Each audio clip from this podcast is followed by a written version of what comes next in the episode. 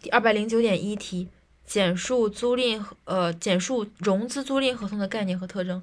融资租赁合同是指出租人根据承租人对出卖人租赁物的选择，向出卖人购买租赁物，提供给承租人使用，承租人支付租金的合同。所以第一个是出租人干了什么？出租人是根据承租人对出卖人和租赁物的选择，向出卖人购买租赁物，提供给承租人使用，承租人支付租金的合同。它有四个特征。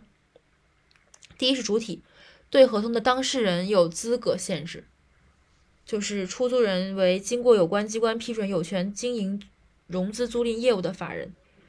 第二，客体，融资租赁合同的标的物是因承租人的要求购买的，并且通常是价值较高的固定资产。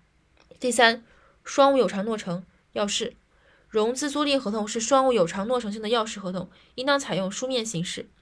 最后一点，一个补充的，合同中的承租人向出租人支付的租金，并非单纯使用租赁物的代价，而是融资的代价，注重它的融资性。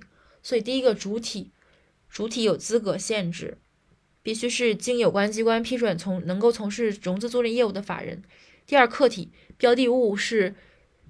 应承租人的要求购买的，通常是价值较高的固定资产。第三，双务有偿诺成要事。第四，支付的租金并非单纯使用租赁物的代价，而是融资的代价。